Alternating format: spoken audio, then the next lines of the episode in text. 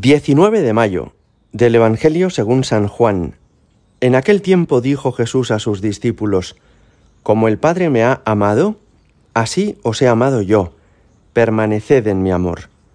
Si guardáis mis mandamientos, permaneceréis en mi amor, lo mismo que yo he guardado los mandamientos de mi Padre y permanezco en su amor. Os he hablado de esto para que mi alegría esté en vosotros y vuestra alegría llegue a plenitud. Palabra del Señor. Jesús quiere que vivamos alegres, que nuestra alegría llegue a plenitud. Creo que a veces confundimos la alegría con el placer y que por eso buscando la alegría terminamos cayendo en una búsqueda desenfrenada de gozos y de placeres que no nos dejan alegría. El Papa Francisco explica esto de una manera preciosa en ese documento que nos dejó escrito Evangelii Gaudium, que es una joya que conviene releer.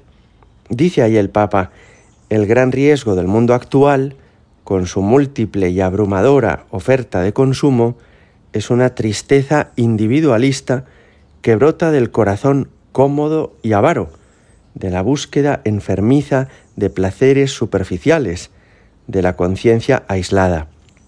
Cuando la vida interior se clausura en los propios intereses, ya no hay espacio para los demás, ya no entran los pobres, ya no se escucha la voz de Dios, ya no se goza la dulce alegría de su amor, ya no palpita el entusiasmo por hacer el bien. Pues mirad, esto que nos dice el Papa es la fuente de muchas insatisfacciones en la vida, que confundimos a veces la alegría con el placer. El placer es gozar, es disfrutar, es una buena comida, es dormir a pierna suelta, es hacer un viaje, es pasarlo bien. Y el placer, Dios lo permite, no es malo en sí mismo, pero no es la fuente de la alegría.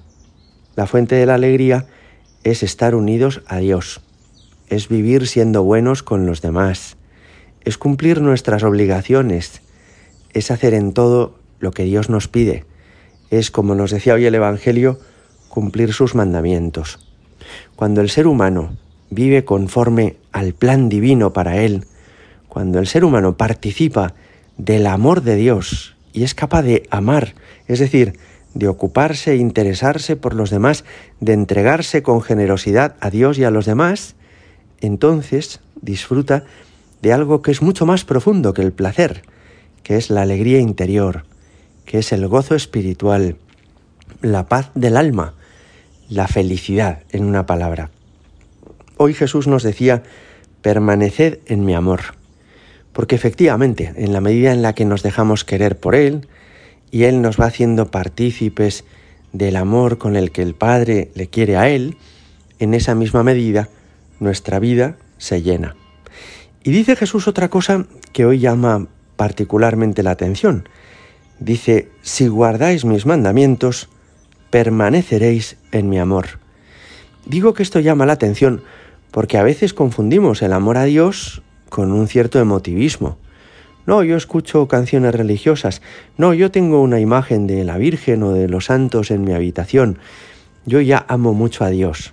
Cuidado, porque el amor a Dios consiste también en aceptar que Él sea el soberano y dueño de nuestra vida y en ir adecuando nuestro comportamiento a su voluntad, es decir, cumplir sus mandamientos.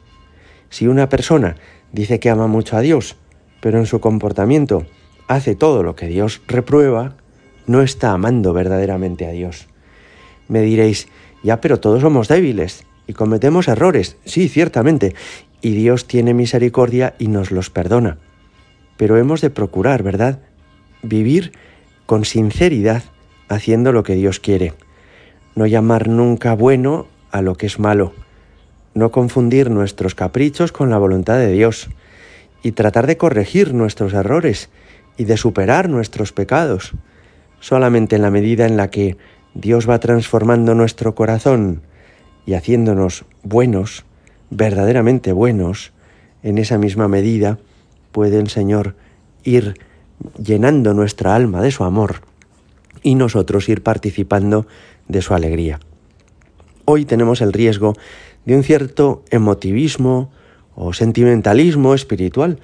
Personas que se consideran muy religiosas, pero que viven de espaldas a Dios en su comportamiento y que hacen lo que saben que Dios reprueba, porque lo dice así la Sagrada Escritura, porque Jesús nos lo ha dicho en muchas ocasiones, sería un error, ¿verdad? Quiere hacer compatible nuestros vicios y caprichos, nuestros pecados, con un supuesto amor a Dios muy profundo. Si quieres mucho a Dios, haz lo que Él nos pide. Si quieres mucho a Dios, cumple los mandamientos. Y cuando no lo hagas, porque somos débiles, confiésate, pide perdón, vuelve a intentarlo, corrígete. En el fondo, no esperes que Dios mm, te dé la razón en tus errores, no esperes que Dios te justifique en tus, en tus pecados, sino deja que sea Él quien te cambie por dentro para hacerte bueno como solamente Él puede hacernos buenos.